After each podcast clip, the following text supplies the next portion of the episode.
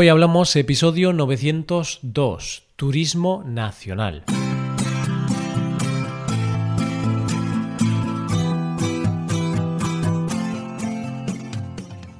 Bienvenidos a Hoy Hablamos, el podcast para aprender español cada día. Hoy es viernes, así que hoy tenemos dos episodios. Por un lado, tenemos un nuevo episodio del podcast Premium. Hoy, Rey y yo charlamos sobre qué pasaría si desapareciese el dinero en efectivo. Para escuchar este episodio tienes que ser suscriptor premium. Hazte suscriptor premium en hoyhablamos.com. Por otro lado, en este episodio del podcast diario, Paco y yo hablaremos sobre un tipo de turismo muy en auge este verano debido a la pandemia del coronavirus el turismo de interior, el turismo de visitar tu propio país. Hoy hablamos del turismo nacional.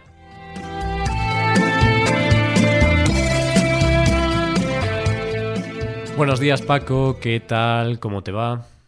Buenos días Roy, buenos días queridos oyentes. Me va muy bien, como siempre, ¿y a ti? A mí muy bien. Hoy te veo un poco diferente, Paco. No sé qué te ha pasado en la cara. Oh, qué, sorpresa que comentes esto en, directo, porque hoy me ves eh, con menos pelo. ¿Sabes por qué? ¿Has tenido un problemilla en la barba o algo? Sí, eh, ya sabes que en la cabeza no tengo mucho pelo, pero en la barba normalmente sí. Pues lo que pasa es que tuve un pequeño accidente doméstico hace unos días y por accidente me, me, me afeité o me, me quité el pelo del bigote. Claro, y ahí ya no había vuelta atrás, tenías que acabar con todo. Ahí no, no, no, ahí no había solución. Es como cuando empiezas con el bigote, no te puedes quedar a medias, porque entonces te pareces a, a un personaje histórico eh, terrible del que mejor no hablar, ¿no? Bueno, de Hitler, claro. Entonces ya no había solución. Eh, me corté un poquito el bigote y dije, vale, pues ya me quito, me quito toda la barba, me hmm. quito el bigote también. Entonces ahora, como ves, parezco un poco más eh, joven. Parezco un adolescente de estos. Sí, ahora es como hablar contigo hace 10 años, ¿no? El Paco con 18, así, el Paco adolescente, el Paco fiestero. De ese Paco queda poco. ya esas ganas, esa alegría de salir de fiesta, esa alegría en la vida ya ha desaparecido. No que va, que va. Un poco sí, a ver, Paco, hay que ser sinceros, ¿no? No alegría, pero cuando te haces mayor ya piensas en otras cosas. Dices, es que salir de fiesta, vas para cama muy tarde, hay mucho ruido en la discoteca, me canso. al día siguiente tienes, eh, si bebes algo, pues al día siguiente tienes dolor de cabeza, dolor de estómago, tienes el sueño un poco trastocado, ¿no? Mm. Así que ya te da un poco más de pereza. Entonces esa alegría en cuanto a la fiesta, como estamos hablando ahora, sí que desaparece un poco. Pues sí, hay que, hay que aceptarlo. Pero bueno, Paco, hoy vamos a hablar sobre un tema muy relacionado con la época en la que vivimos, porque estamos en julio, son ya las vacaciones de verano, ¿no? Julio y agosto son dos meses muy típicos de vacaciones en España. En el contexto en el que estamos ahora, con toda la pandemia mundial del coronavirus, pues digamos que las vacaciones no son tan convencionales. Pero bueno, yo quería preguntarte si tienes algún viaje pensado para este verano. Bueno, tengo algunos viajecitos pensados eh, de hecho, este, estos días anteriores ya hemos estado viajando un poquito por la región con el coche. Hemos estado conociendo algunos pueblos y algunos, bueno, y el campo que tenemos cerca. Entonces, eh, sí, este año estamos viajando de una manera un poquito diferente. No vamos a hacer grandes viajes debido a las circunstancias, pero sí algunos días así sueltos, algunas pequeñas escapadas. Hmm. Mini vacaciones, ¿no? Que es el término que solemos usar en este podcast. Sí, sí, sí. Este año sí que es, el, año de las mini vacaciones y de, de quedarse en, el país conociendo pues, las joyas que también tenemos. En este caso, en Polonia. Hmm, claro, porque tú estás en Polonia. Es importante remarcarlo para los oyentes para que lo entiendan. Entonces, eh, hablamos de turismo nacional. En tu caso, turismo nacional por Polonia, porque es el país donde estás viviendo, y en mi caso España, turismo nacional por España. Y vamos a hablar un poquito del turismo nacional porque parece ser que va a ser el turismo más importante en el mundo, probablemente, durante esta época, porque hay pocos vuelos, es complicado viajar, todavía hay restricciones entre países. Ahora se han levantado algunas restricciones en Europa, pero bueno, todavía se mantienen con, países de fuera de Europa y tal. Entonces, digamos que no es el mejor momento para montarte en un avión y recorrerte muchos países. Es como complicado por todo este tema de, de la pandemia. Así que Paco, el turismo nacional es la nueva tendencia, podemos decir. Es la nueva tendencia y quiero preguntarte a ti también si ya estás en esa tendencia, si ya has hecho pequeños viajes de estos por, por el país. Todavía no he hecho viajes largos, sí que he hecho una escapada de un día solamente, durmiendo en casa, pero saliendo muy temprano por la mañana y volviendo por la noche.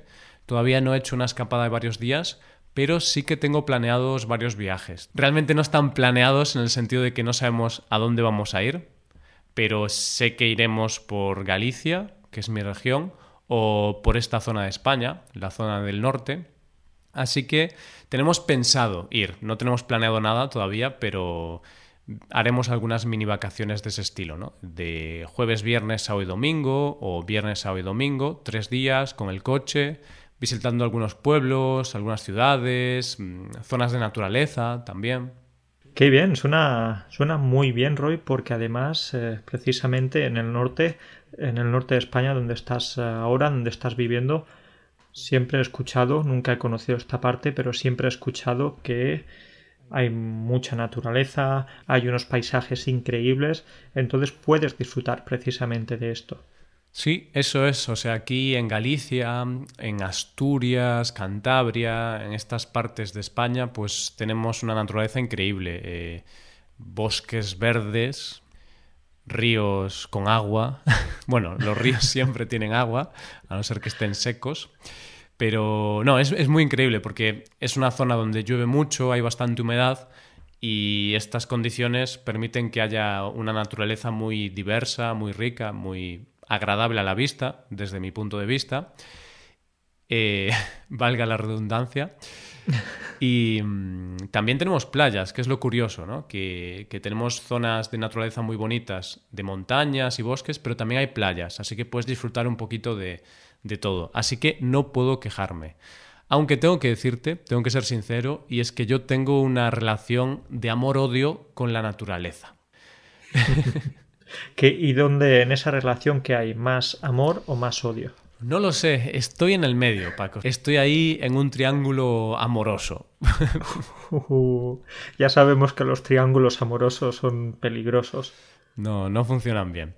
Pues por un lado me gusta porque me gusta estar al aire libre, rodeado de árboles, me gusta caminar por zonas tranquilas, la tranquilidad de un bosque, de un sendero, de un camino por, un, por, un, por una montaña o por un monte, me gusta, pero claro, no me gustan los bichos en general.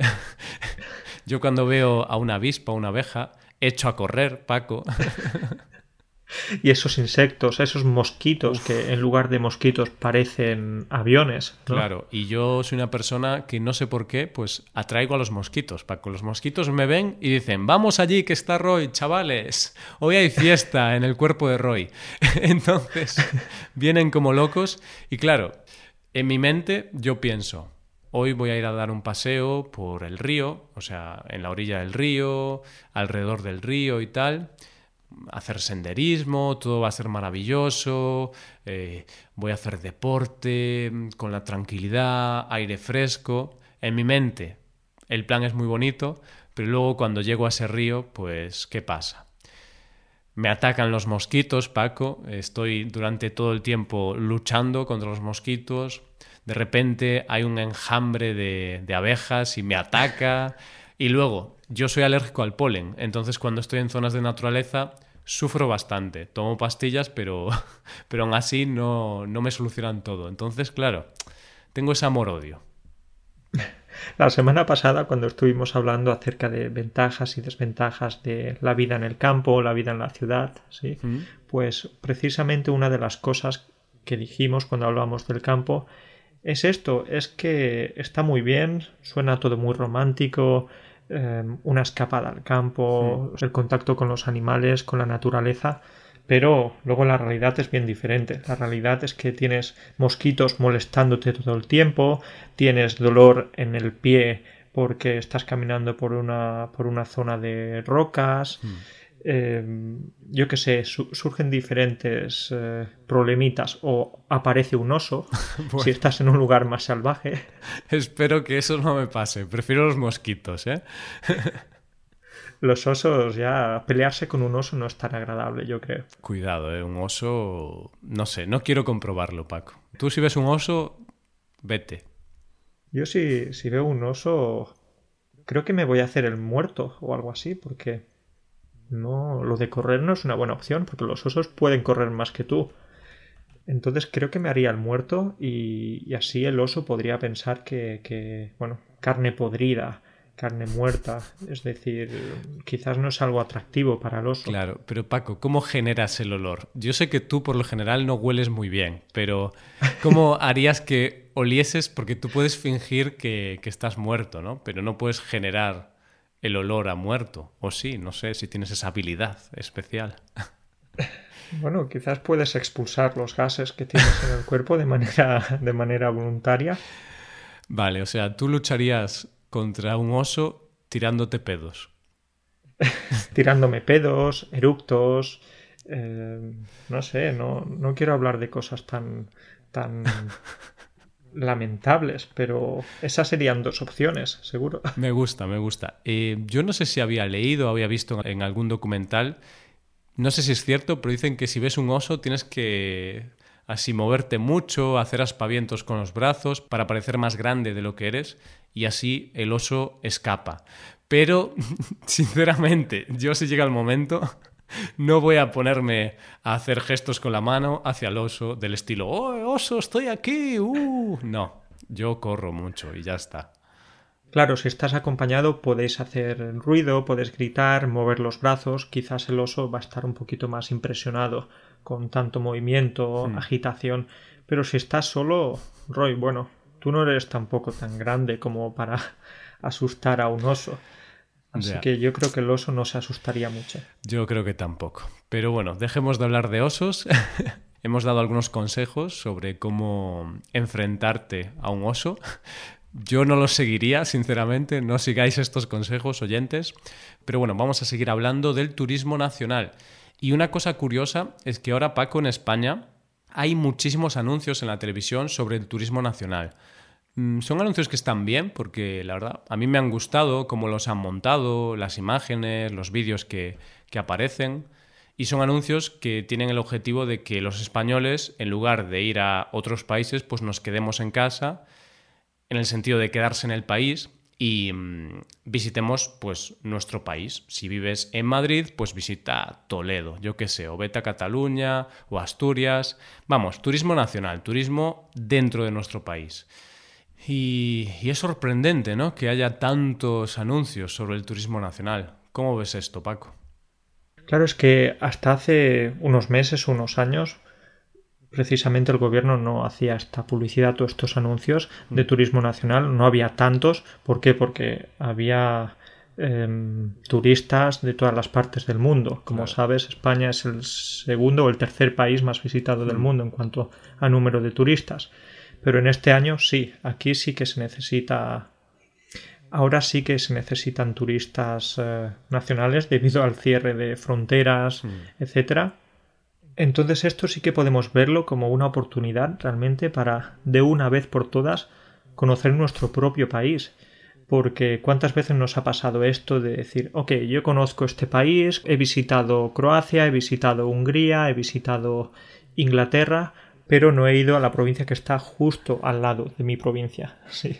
Seguro que esto te ha pasado en ocasiones. Sí, eh, es una historia que nos ha pasado a muchos y a mí personalmente me ha pasado. Por ejemplo, Galicia, mi región, tiene lugares muy bonitos de naturaleza, como comentaba antes, y sí que he visitado algunos, pero todavía tengo muchos sitios pendientes que visitar en Galicia. Y es curioso porque en, en el pasado, pues a lo mejor Iba a Alemania de vacaciones, por ejemplo, hace un año o dos, fui a Frankfurt y visité Frankfurt, visité otras ciudades, Pero luego, claro, no, ese año a lo mejor no, no hice muchos viajes por Galicia o por España, por poner un ejemplo. Yo por España he viajado, sí, pero en contadas ocasiones. Y hay muchas partes de España que todavía tengo que conocer. Sí, es verdad. Por ejemplo, sé que hay en Galicia, tenéis las islas Cies, ¿se llaman? Sí, de hecho son las de, las de mi ciudad. Seguramente alguna vez te hablé de ellas porque mm, están en mi ciudad, están enfrente. Y yo he ido a esas islas, pero hace 10 años. Entonces eh, es posible que en estos 10 años hayan cambiado un poco, se hayan movido un poco de un centímetro de lugar a la derecha. Puede ser, sí, sí, sí, sí, pero es lo típico que lo tienes ahí al lado porque está en mi ciudad, esas islas están a 20 minutos en barco, creo, más o menos. Pero no he ido, llevo mucho tiempo sin ir. Eh, fui cuando tenía 10 años o 11 años o así, pero hace muchísimo tiempo que no voy. Pues este es un ejemplo claro de lo que estábamos hablando, que ahora por fin tenemos esa opción de conocer lo que tenemos en nuestro país o, cerca de donde hmm. vivimos. Y no sé si tú recuerdas lo que te dije hace unos cuantos años cuando yo estaba viviendo en, Córdoba, estaba estudiando hmm. en Córdoba, es decir, en Andalucía en el sur de España y tú y otra amiga nos visitasteis y empezamos a enseñaros eh, Córdoba y algunos lugares típicos turísticos de la ciudad. Creo recordar que esa fue la primera vez que visitaba la mezquita de Córdoba, que es el monumento más habitual, más típico de la ciudad, el más bonito. Hmm. Entonces tú fuiste la motivación para que yo de una vez por todas visitara este lugar, porque si no, ahí estaría, ahí pasarían los años y quizás no iría a visitarla hasta, hasta unos días antes de mudarme. Hmm, pero eso pasa mucho, es curioso, ¿no? O sea, tú llevabas unos años viviendo en Córdoba y nunca habías ido a la mezquita de Córdoba es un poco raro. Lo que tú dices pasa porque pasas por ahí y puedes verla. Qué bonita. Bien, pues cuando tenga un poquito de tiempo voy a visitarla. Un día. Pero un día al final, un día, un día y ese día nunca llega. Entonces, por supuesto, cuando te visita alguien de otro lugar, siempre es una buena manera de, de descubrir mm. también tú esos nuevos lugares. Sí, es que esa es la forma, porque es lo que tú dices. Pasas por delante y dices, ah, un día tenemos que ir, pero al final no lo haces porque estás con otras cosas y como ya vives ahí, lo tienes disponible siempre, pues no hay una urgencia tampoco. En cambio, cuando estás de vacaciones y vas a otra ciudad, visitas todos los sitios que hay en esa ciudad, iglesias, mezquitas, museos, parques de atracciones, todo. Pero luego hay gente que estuvo en esa ciudad viviendo muchos, muchos años y no han visto nada. Y no pasa nada, es así, somos humanos, somos así. Somos así. Eh, pues, eh, como decíamos, buena excusa que alguien nos visite para descubrir lugares nuevos. Hmm. Y también buena excusa, aunque una excusa muy triste, es lo, de, lo del virus, ¿no? Gracias al virus mucha gente va a descubrir o mucha gente ya está descubriendo nuevos lugares eh, de su región. Hmm. Sí, podemos decir el dicho de no hay mal que por bien no venga. Obviamente, la pandemia del virus es algo muy triste, es algo terrible, pero bueno, intentemos sacar lo bueno, entre comillas, de, esto. Y algo bueno, entre comillas, es que de alguna forma, como estamos obligados, como tú dices, a, a quedarnos en nuestro país, pues también descubrimos algunas joyas escondidas en nuestra región. Pues a lo mejor cerca de tu casa, a una hora en coche o algo así, hay un sitio súper bonito en el que nunca habías estado. Y gracias a esto, pues es como que nos obliga de alguna forma a visitar estas zonas cercanas. Y aquí me surge, hablando de esto, me surge una pregunta porque tú en este caso, eh, ya que estamos hablando de turismo regional o nacional, eh, ¿qué preferirías hacer? ¿Preferirías quedarte en una, en una casa rural, en un hotel, en un apartamento? ¿Qué buscarías ahí para quedarte por la noche? Hmm. Yo soy de, apartamentos generalmente, porque me gusta cocinar en casa, no suelo ir mucho a restaurantes. A ver, alguna vez sí que voy, ¿no? Cuando estoy de vacaciones, pero eh, lo más normal es que cocinamos en, el apartamento, por eso preferimos un, un, piso, porque así tenemos cocina. Si vamos a un hotel no hay cocina y no es tan conveniente. De hecho, no recuerdo la última vez que estuve en un hotel, Paco. Quizá con el instituto, creo recordar, esos típicos viajes organizados, ahí sí que iba de hotel, pero ahora mismo yo siempre voy a un piso. ¿Y tú qué, Paco? Vale, pues nosotros somos un poquito más eh, cómodos, vamos a decirlo de esta manera, es que nos gusta más eh, quedarnos en un hotel, ¿Mm? ¿sí? No, no vamos tanto a apartamentos, pero tengo que contarte una cosa, y es que vas a pensar que somos un poquito frikis, pero antes te hablaba de este viaje que hemos hecho estos últimos días, mm. sí, pues eh, no nos hemos quedado a dormir ni en ningún hotel, ni en ninguna casa rural, ni en ningún apartamento, ni en el coche tampoco. No habéis dormido entonces. Estamos haciendo turismo también por la noche. Llevábamos estas gafas de visión nocturna. Sí. Pues ¿qué hemos hecho? Lo que hemos hecho es que hemos salido por la mañana temprano y luego hemos vuelto a casa por la tarde-noche. De esta manera no nos hemos quedado a dormir en ningún hotel. Al día siguiente repetíamos el proceso. Salíamos por la mañana y volvíamos por la noche. ¿Por qué? Pues te decía que puedes pensar que somos unos frikis por el tema del virus, porque hemos decidido que de momento no era una buena opción para nosotros quedarnos a dormir en, en un establecimiento de este tipo, ni comer tampoco, pues, mm. eh, de una de un comedor, de un hotel, Así que, bueno, pues lo hemos hecho de esta manera este año. Vale, está bien. Entonces, eh, como precaución ante el virus, preferís no ir a este tipo de sitios hasta que la situación se resuelva.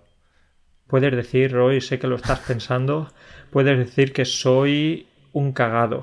Bueno, Paco, mm, no voy a decir eso porque al final, como tú, hay muchas personas, ¿no? Muchas personas que, que tienen un poco de miedo por el coronavirus, que prefieren estar en contacto lo menos posible con otras personas para evitar la propagación de este virus y para evitar contagiarse.